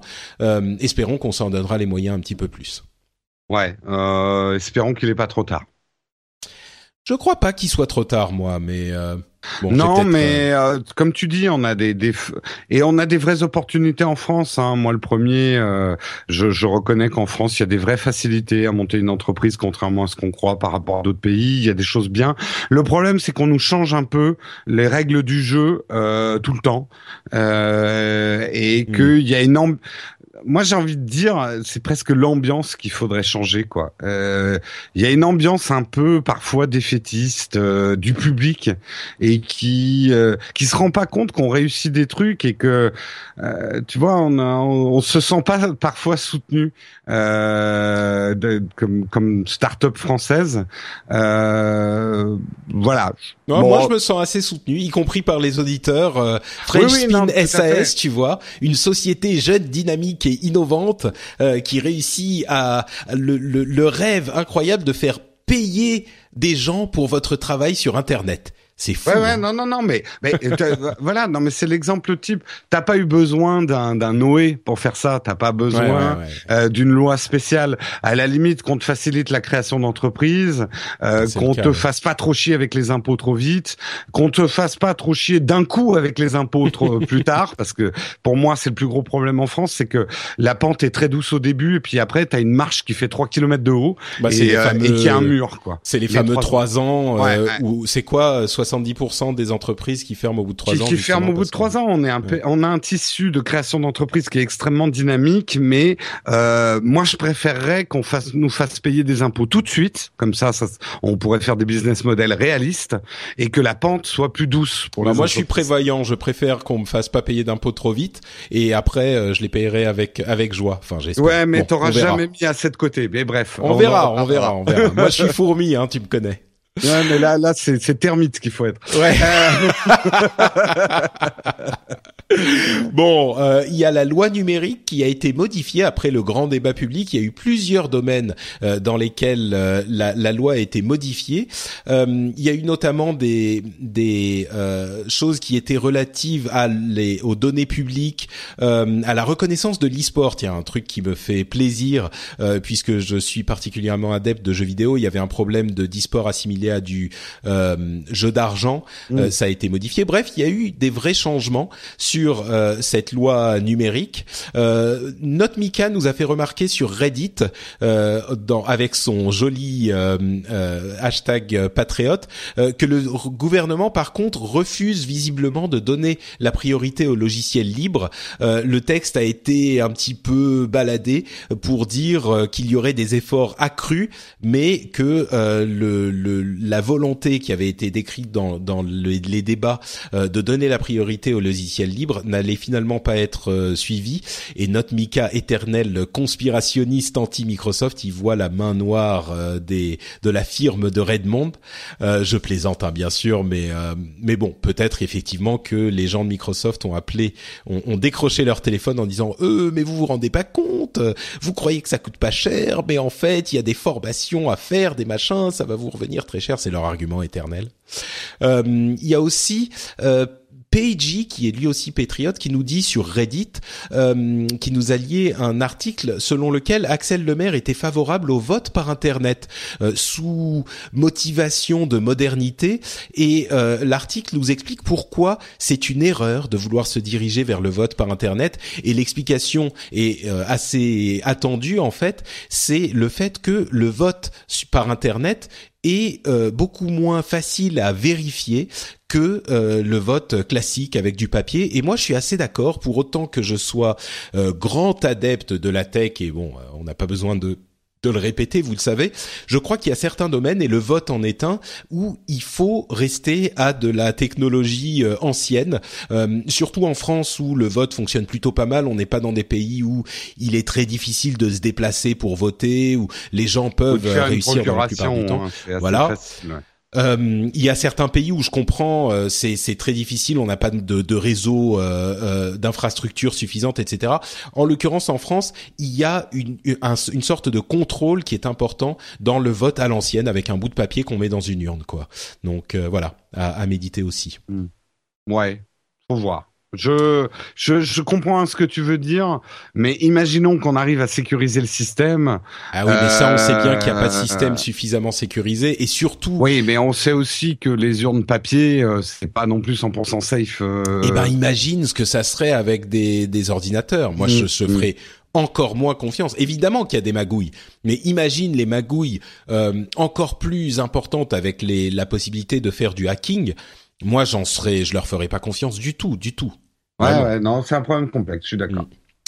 Euh, Microsoft a ouvert des centres de serveurs en Allemagne euh, pour protéger les euh, entre parenthèses ils sont contrôlés par une autre société et c'est pour protéger les utilisateurs européens de la surveillance du gouvernement américain. Alors ça surveille pas de la surveillance du gouvernement européen et il est possible que euh, ça ne surveille pas, ça ne protège pas non plus vraiment de la surveillance du gouvernement américain, mais au moins euh, le gouvernement américain ne peut pas dire ben ces données sont sur le sol Mm. américain et donc vous devez nous les livrer.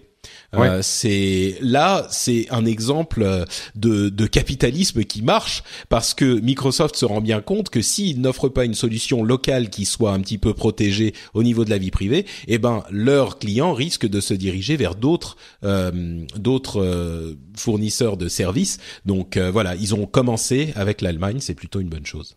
Tout à fait. Et ils ont aussi euh, fait un partenariat avec Red Hat, qui est un, euh, un ah c'est pas un développeur, ben enfin un, un ah un fournisseur de solutions Linux. Je, je- le mot Mm. m'échappe. Euh, de, de solutions Linux pour offrir du Linux sur euh, leur Azure Cloud. Et là, enfin il y a des gens qui disent bah ouais Linux euh, chez Microsoft c'est pas si étonnant que ça. Et les gens qui ont un, un petit sont un petit peu plus âgés ou qui sont un petit peu euh, des barbus comme moi, ils se disent mais Microsoft qui offre Linux sur Azure. Ça, alors c'était déjà le cas, mais là ils ont carrément un partenariat avec Red Hat. Mais c'était de la science-fiction. On se souvient Ouais, mais des on combats. vit dans un monde où. Apple a signé avec IBM. Hein, Mais oui, non, mais c'est hein, ça.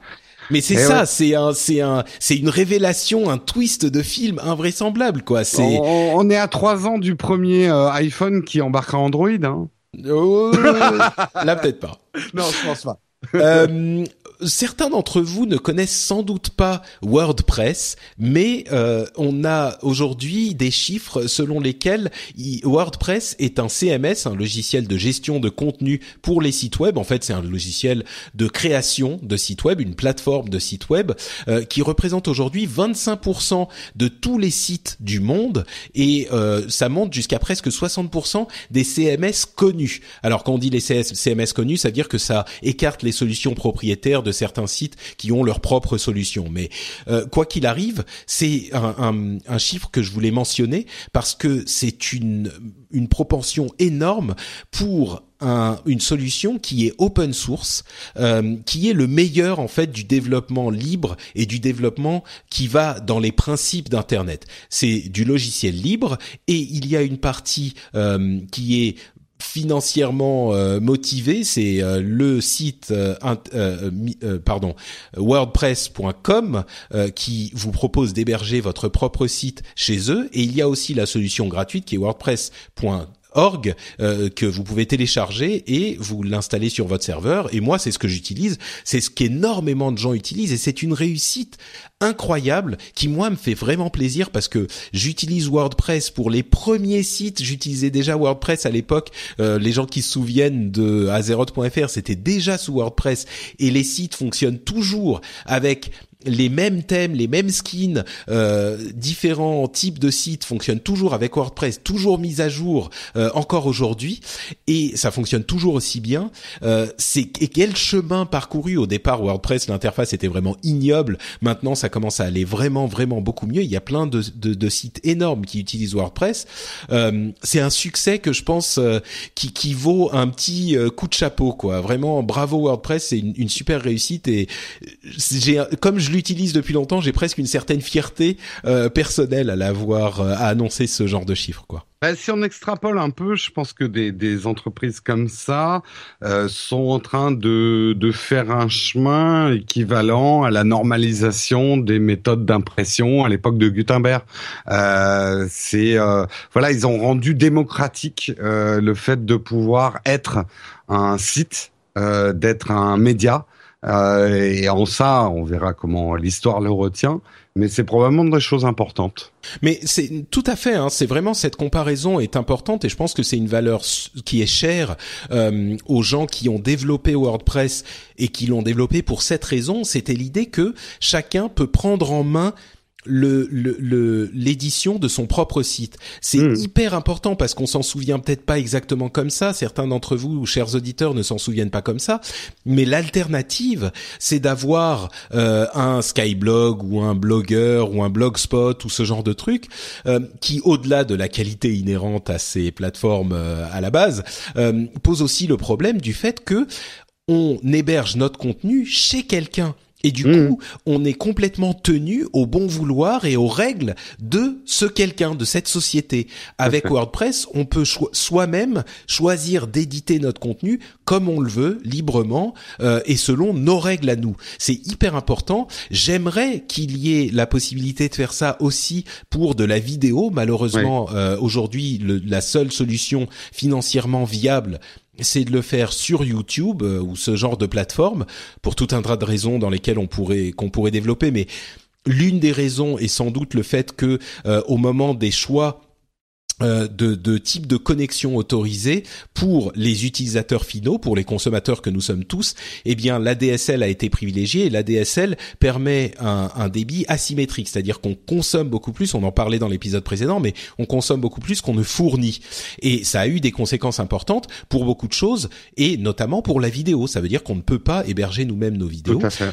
Par contre, pour le texte et pour l'audio, moi, je suis entièrement hébergé moi-même. C'est mmh. grâce à des solutions euh, de, de, de, de, fournisseurs d'accès raisonnables et de trucs comme WordPress qui vous permettent de reprendre la main sur ce que vous publiez. C'est hyper important et t'as bien fait de parler de l'imprimerie parce que ça m'a ouais, fait ouais, non, mais bon, je pense qu'on est tous les deux d'accord là-dessus, mais ça vaut le coup de, de le redire. Si on fait tout ça, si tu fais du podcast, si on avait monté No Watch à une époque, si moi j'ai monté Now c'est une conviction profonde que euh, on n'a rien contre les médias, mais que les médias appartiennent à trop peu de monde dans le monde et que des modes d'expression individuels sont importants pour la poursuite de notre histoire avec un grand H et que euh, cette liberté et je suis d'accord avec toi hein, pour YouTube mais reste quand même que c'est quand même formidable pour ah, quelqu'un comme moi de de pouvoir faire sa mini télé.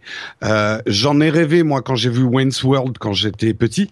Enfin quand j'étais pas si petit que ça Wayne's World, mais bon bref. Euh, Parce que t'es vieux, mais c'est pas voilà. Euh, mais euh, voilà, cette liberté d'expression euh, et, et, de pouvoir être son propre média et de, de, pouvoir parler directement avec son propre public, c'est une liberté euh, fantastique. C'est une époque fantastique. C'est magique. Mm. Asus a confirmé qu'ils étaient en train de développer et qu'ils amèneraient euh, l'année prochaine des euh, des lunettes à réalité augmentée, un petit peu comparable au HoloLens de Microsoft. On ne sait pas si c'est en partenariat avec eux ou quoi, mais les leurs sortiraient l'année prochaine. Euh, donc on verra ce que ça donne. C'est c'est intéressant de voir qu'il y a un autre acteur dans ce domaine parce qu'on sait qu'il y en a plusieurs dans la réalité virtuelle, mais jusqu'à maintenant il n'y avait qu'un seul gros acteur dans la réalité augmentée, c'était Microsoft. Visiblement il y aura Asus aussi.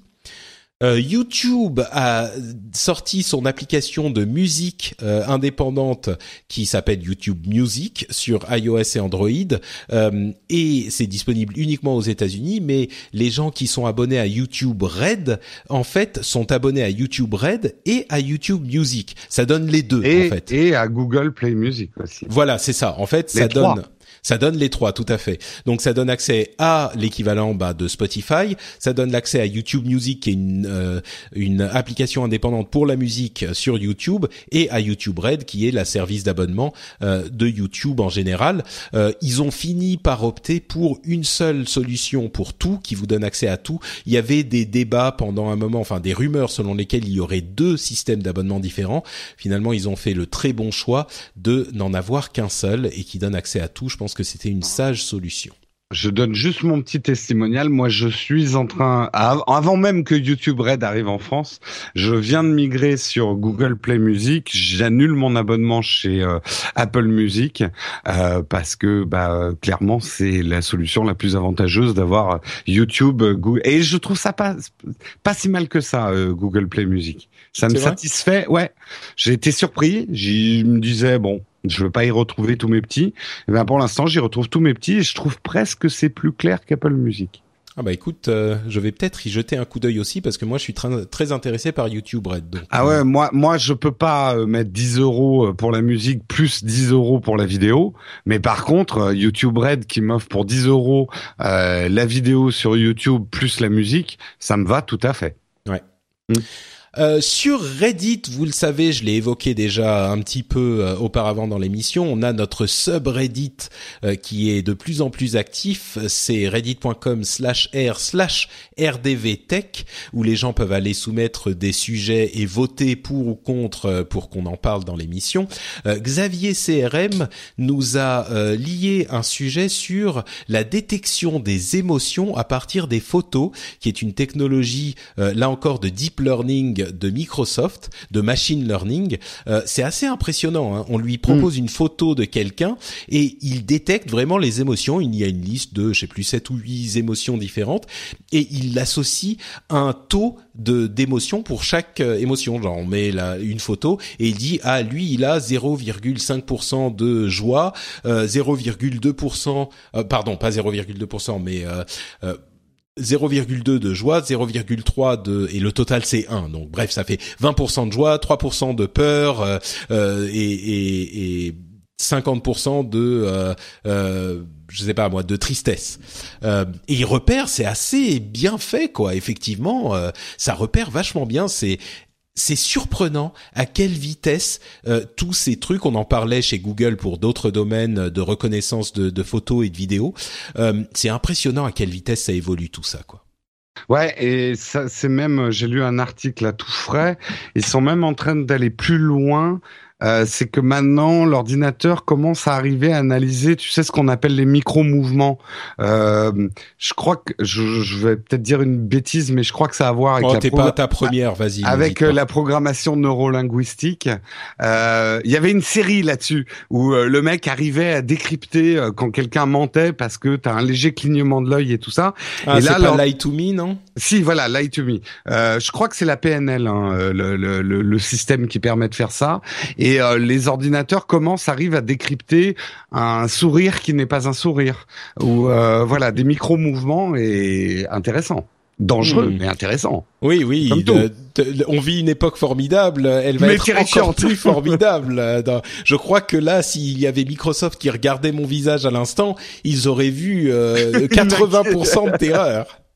ils auraient décrété que dans, dans les poils de tes sourcils qui se dressaient d'une certaine façon, il y avait 80% de terreur, malgré un sourire euh, Un, un sourire fin. Et enfin, euh, Lupus Ah non, pardon, euh, j'oublie de mentionner encore une fois notre ami Mika, toujours euh, hashtag patriote, euh, qui nous a mis un lien vers un sujet sur Tesla. On avait parlé de l'histoire de d'autopilote qui marchait super bien sur la dernière Tesla, enfin avec la dernière mise à jour de Tesla. Et ben en fait, ils ont un petit peu calmé les ardeurs des conducteurs parce que ils avaient dit attention, c'est un logiciel bêta, gardez les mains sur le volant faites pas les idiots. Et en fait, les gens ont tellement fait les idiots qu'en fait, ils se sont euh, calmés un petit peu sur euh, le, le, pilote, euh, le pilotage automatique des voitures. donc bon, voilà, c'est c'est comique de mentionner le fait que ça m'a instantanément fait penser à la fausse bonne idée quand ils avaient décidé de mettre des radars civiques sur la route, un radar qui t'indiquait ta vitesse, mais à titre préventif, pas à titre donc ça te disait voilà vous allez à telle vitesse. Et bah instantanément les gens se sont mis à vouloir battre des records sur le, le, radar et avoir le meilleur score. Donc ils les ont enlevés tout de suite. Oui, effectivement. Mm. La nature humaine. et effectivement, il y a, euh, on y arrive enfin à cette dernière histoire de Lupus 76, toujours sur Reddit, euh, qui nous mentionne le fait que, je ne sais pas si les Parisiens, certains Parisiens s'en souviendront, il y a une panne informatique à Orly, euh, il y a une dizaine de jours à peu près, et en fait, on a appris que c'était dû à un logiciel qui était sous Windows pas Windows 7, pas Windows euh, euh, XP, euh, pas Windows 95, sous Windows 3.1. Euh, je ne sais pas si les gens se souviennent de ce qu'est Windows 3.1, mais c'est un, c'est, c'est antédéluvien quoi. C'est ce qu'il y avait avant Windows 95 en fait. Donc ça a plus de 20 ans. je pense que comment dire c'est assez facile de se moquer du truc, mais dans un aéroport, finalement, quand on a des systèmes critiques qui sont hyper importants, est-ce qu'on a vraiment besoin de mettre à jour un truc euh, qui tourne sous Windows 3.1 ou est-ce qu'il faut forcément développer un nouveau logiciel qui va coûter très cher? Est-ce qu'on a besoin d'avoir la transparence de Windows 8 euh, et de je sais pas quoi? Si ça marche avec Windows 3.1, pourquoi le changer? Ouais, et puis je pense que là il faut. Euh, nous, on est des utilisateurs, on télécharge les derniers trucs et tout ça, mais l'IT d'entreprise, et je pense que certains de tes poditeurs euh, qui travaillent là-dedans le diraient mieux que moi, mais l'IT d'entreprise n'a pas du tout les mêmes préoccupations. Il y a des préoccupations, comme tu dis, de sécurité, euh, de pérennité des systèmes, et quand quelque chose marche, pourquoi le changer? Nos, nos caisses distributrices d'argent tournent parfois encore sur des trucs sous dos. Enfin, j'exagère un peu, mais, on n'en est pas loin. On n'en est pas loin. Euh, moi, ma banquière l'autre jour, c'est limite si elle planquait pas son son écran tellement elle avait honte vu les systèmes. Non, je devrais pas dire ça parce qu'ils ont changé récemment, mais d'ailleurs c'était une catastrophe. Pendant trois semaines, ça marchait plus. Mais euh, voilà, c'est dur pour une entreprise qui a des normes de sécurité comme un aéroport et tout ça. Euh, changer un système, c'est pas comme vous qui va passer une petite soirée à installer votre nouveau truc, à péter un peu les plombs parce que ça marche pas du premier coup. Les enjeux sont très grave et les investissements sont beaucoup plus lourds. Ouais. Mm. C'est sûr, c'est sûr. Bon, mais c'est quand même marrant. C'est quand même, marrant. 20 ans en informatique euh, en, en, âge de chat, ça équivaut à deux siècles, quoi. Euh... bon, eh ben écoutez, je crois qu'on arrive au bout de cet épisode qu'on a fait quand même euh, malgré tout. Euh, je pense que mm. c'était important. Euh, merci beaucoup, Jérôme, euh, d'avoir bah, merci participé. Merci à toi, merci à toi. Et je pense que effectivement, comme toi, il est important je, je dis pas que la vie continue parce que c'est ce que je disais ce matin. Euh, la vie est changée, c'est une évidence, mais il faut aussi voilà que, euh, que, que que les choses reprennent leur cours et euh, justement montrer que euh, on nous ne nous ne capitulons pas ou nous ne changeons pas euh, suite à leurs vaines menaces. Ouais, il y avait un reportage je crois que c'était sur BuzzFeed justement, euh, qui qui fait du, des trucs hyper euh, clickbait, mais qui depuis quelque temps se sont mis à faire aussi beaucoup de de, de sujets d'investigation. Hmm. Mais là, en l'occurrence, c'était un peu entre les deux. Ils ont ils sont allés dans les euh, dans les rues parisiennes et ils ont essayé de voir en fait le lendemain, euh, le samedi, comment les gens réagissaient. Et c'était marrant parce que il y avait vraiment cette envie de dire, eh ben oui, on va continuer à aller sur les terrasses, on va continuer à boire nos cafés et nos bières. Et ils faisaient des doigts d'honneur aux, aux, terroristes. Tu vois, j'ai trouvé cette, cette défiance par rapport au, à la peur euh, très saine et très courageuse. Et, et, je pense que c'est vers ça qu'il faut se diriger. Je crois qu'il y a peu de danger finalement pour qu'ils altèrent notre mode de vie de cette manière-là. Et c'est pour ça que je dis, c'est sur d'autres choses qu'il faut être vigilant. Oui. Euh, et c'est sûr, c'est pour ça que je mentionnais notamment la quadrature du net, etc. Et, et pour terminer sur un, un, petit sourire, un tweet qui m'a bien fait sourire aujourd'hui, c'est quelqu'un qui a dit ils essayent de nous mettre à genoux, mais est-ce que vous avez déjà vu un Français obéir? J'ai trouvé que c'était c'était pas mal. Très bien. Bon, bah, euh, Jérôme, est-ce que tu peux nous dire où on peut te retrouver sur Internet? Eh bien, vous pouvez me retrouver donc sur ma chaîne YouTube Nowtech TV ou nowtech.tv. Ça vous amènera le, sur le site qui est relié à la chaîne YouTube. Et tous les matins, vous pouvez me retrouver dans ou Marion, puisqu'on présente alternativement Marion et moi-même, ou parfois les deux, une émission qui s'appelle Techscope, qui est une revue de presse de la technologie où tous les matins on revient sur les articles les plus intéressants de la technologie et on les commente surtout en direct avec la chatroom. La chatroom étant un, un présentateur à part entière euh, de, de cette émission. Alors c'est pour les leftos ou les couches tard, puisque c'est à 8 heures du matin et c'est en direct sur Periscope et le replay est ensuite disponible sur la chaîne YouTube. Oui, couche tard, c'est vraiment couche très tard. Hein. Ah, très très tard. Oui. gros, gros joueur, gros joueur. D'ailleurs, j'ai vu entre parenthèses que tu étais sur euh, Heroes of the Storm tout à l'heure. Oui, bah, j'ai en cru fait, te surprendre. Alors, euh, bah, c'est ta faute. Mon compte Blizzard était bloqué depuis quasiment sept mois et je n'avais pas le temps de m'en occuper. Et tu m'as dit, mais Jérôme, il faut que tu débloques ton compte Blizzard. Donc, je l'ai fait en me disant, tiens, il y a un nouveau jeu qui arrive bientôt. Et du coup, je me suis dit, tiens, je vais, j'aimais bien Heroes of the Storm, je vais, je vais re-regarder. Et, et bah, j'ai remis le doigt dedans. Et maintenant, dès que je fais une pause entre deux montages, bah, je fais une partie de Heroes of the Storm. Mais c'est bien, c'est court, c'est relativement court. ouais, c'est 20 c'est- minutes, c'est vrai. C'est exactement. Et puis surtout, euh, ça me défoule. Tu peux pas savoir.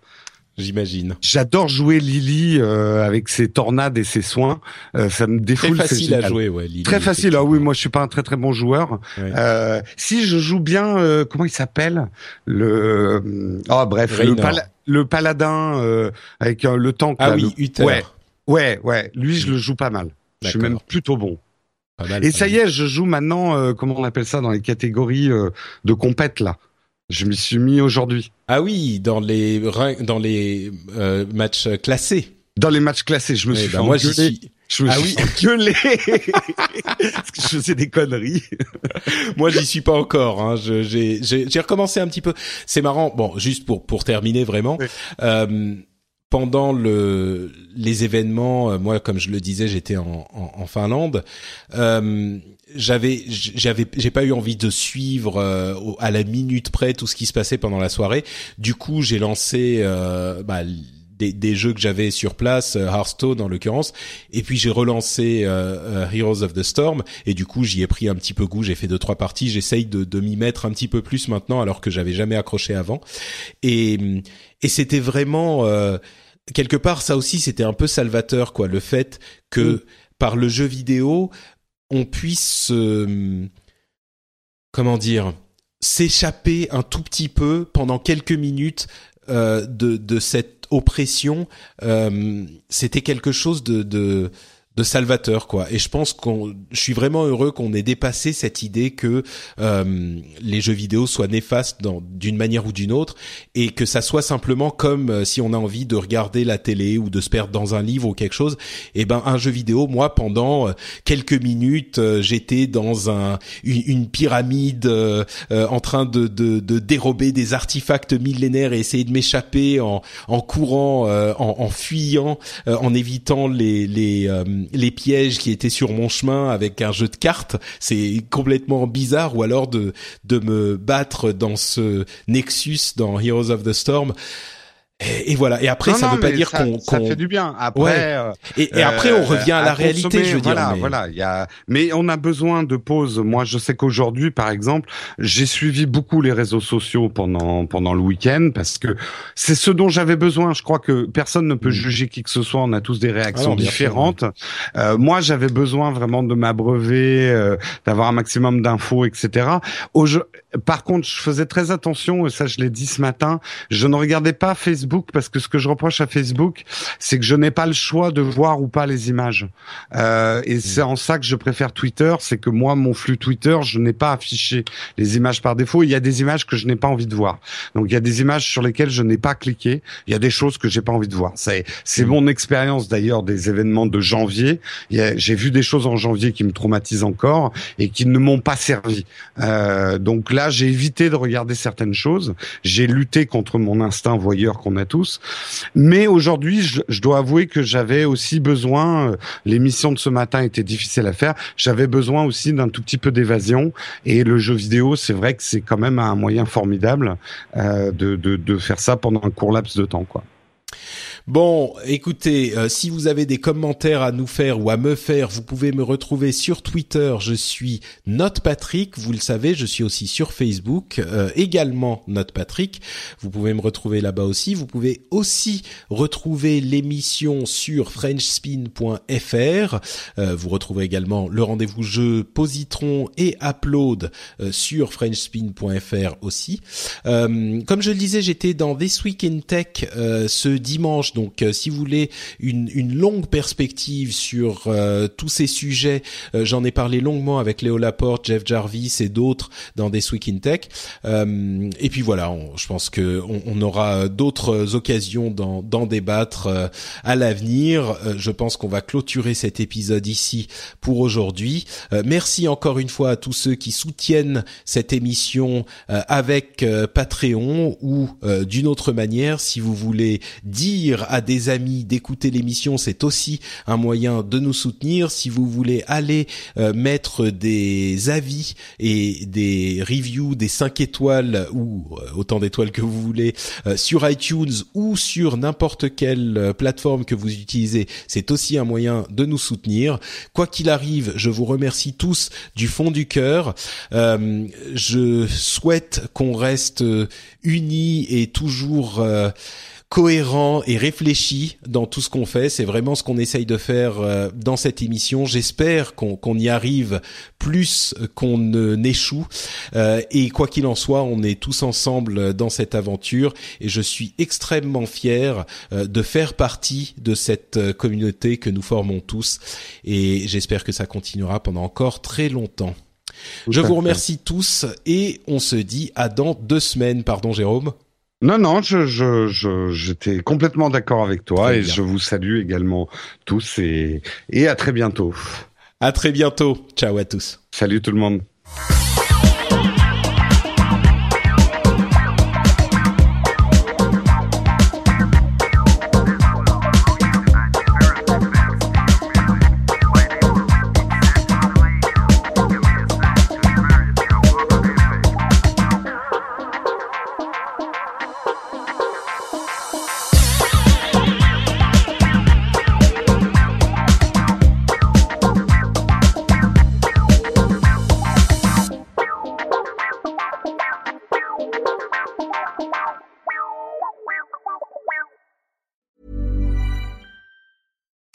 I'm Daniel, founder of Pretty Litter. Cats and cat owners deserve better than any old-fashioned litter. That's why I teamed up with scientists and veterinarians to create Pretty Litter.